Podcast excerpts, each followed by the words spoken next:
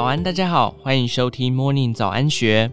今天礼拜二，我们一起来关心投资理财的相关讯息。以下内容是作者乔哥以第一人称分享他的投资观点。什么是复利式存股？最一开始是源自于我二零一二年还在券商工作时，从一位客户的妈妈身上得到的启发。当时我到一位财力不错的客户家拜访，当天客户的妈妈也刚好在现场。她本身也是一位爱好玩股票且非常资深的投资人，股市的资历丰富。当时她跟我分享了一个自己觉得很懊悔的投资故事。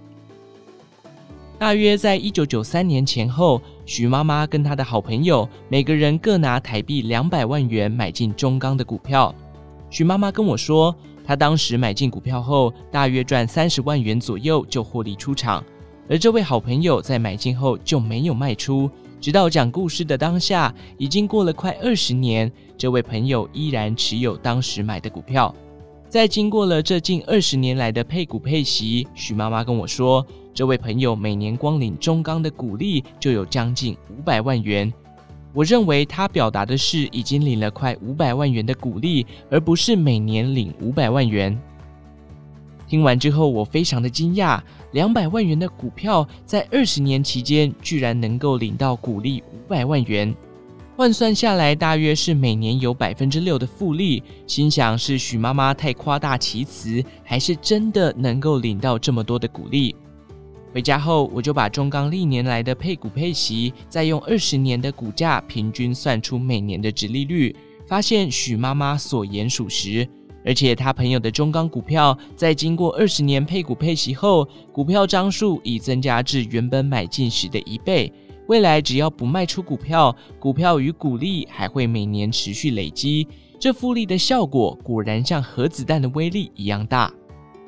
这个投资方式其实就是现在大家都知道的存股，买进一家公司的股票，赚取每年的配股配息，只买不卖。这是一个可以累积资产的好方法。不过，我们也可以发现，随着时间的变化，报酬率也会跟着变化。我们从一九九三年到二零零七年这十五年来看，如果当年度平均值利率在百分之五，这个水准会是这十五年期间的相对低标。意思是，如果当年配到百分之五，算是年度最差的报酬率了。但是二零零八年之后开始发生一些变化，百分之五已经是年度最佳的报酬率。意思是，大多数的年度根本配不到百分之五。所以，如果在二零零八年后把中钢资产的部位转移到其他能产生高值利率的股票上，现在每年能够领到的股利将会更高，而且更多。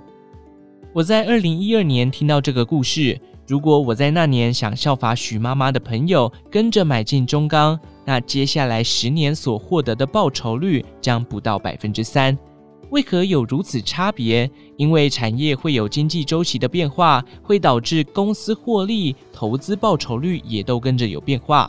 过去产业可能十年才会有一次的循环，现在或许三年就已经发生变化，所以适时调整手中的投资部位，就能拉高自己的投资报酬率。以上内容出自静好出版，年赚百分之十八的复利式存股。